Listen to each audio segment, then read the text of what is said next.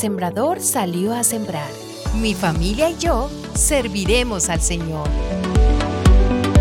Abraham ya era un hombre muy anciano y el Señor lo había bendecido en todo.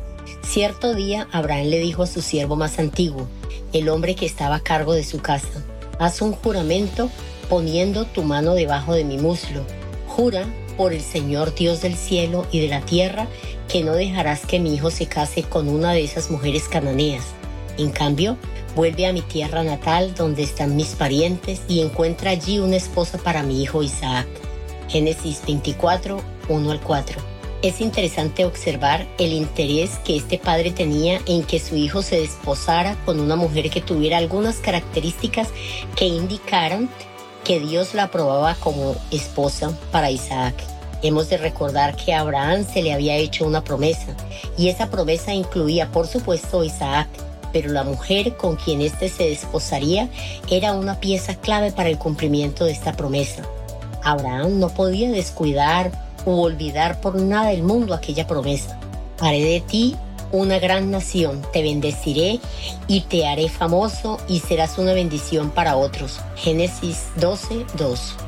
Para Abraham era importante que el mayordomo tuviera presente que la esposa de Isaac era alguien que había sido escogida por Dios, pues el Señor, Dios del cielo, quien me sacó de la casa de mi padre y de mi tierra natal, prometió solemnemente dar esta tierra a mis descendientes.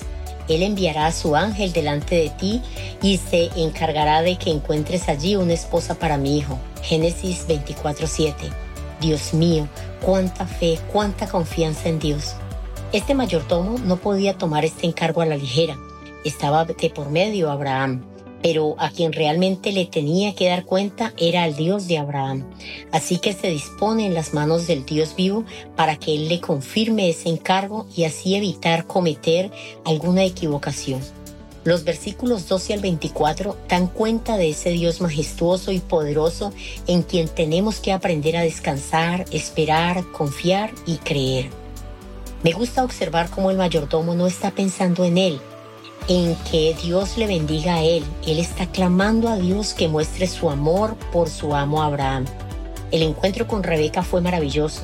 Ocurrió como el mayordomo lo había descrito en su petición a Dios.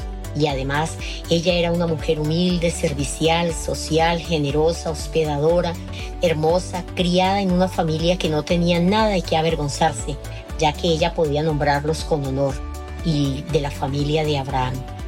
Qué hermoso que cuando Dios promete algo a sus hijos, lo cumple porque lo cumple. Abraham siempre tuvo presente las promesas de su Dios e hizo todo lo que estuvo a su alcance para no estorbar su cumplimiento. Aunque Isaac era una persona adulta, su padre sabía que él estaba dentro de las promesas que Dios le había hecho. Así que un mal amor no sería el responsable de truncar la promesa de Dios.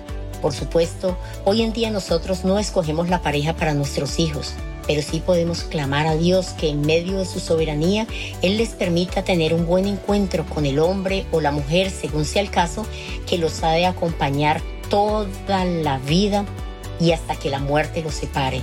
Esa persona que Dios escoja para que sea el esposo de nuestra hija o la esposa de nuestro hijo debe ser, primero, una persona que teme a Dios Segundo, que cree en nuestro Dios y Señor.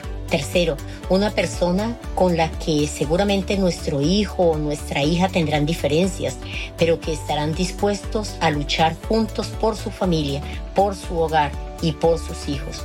Una persona que les ayude a crecer en todos los aspectos, espiritual, social, afectiva, académica, profesional y económicamente y quinto, una persona que diariamente presentará a su esposo o esposa delante de Dios.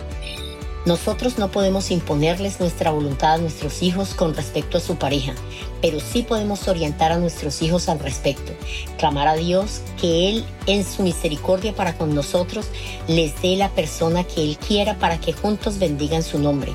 A usted y a mí se nos ha dado la promesa de bendición, no la olvidemos. Enseñemos a nuestros hijos a amar a Dios entreguémoslos en sus manos y clamemos que Él haga su voluntad en ellos. Dichoso es el que oye y retiene la semilla. La semilla del día. La La Semilla del Día es una producción de Iglesia Presbiteriana Cumberland.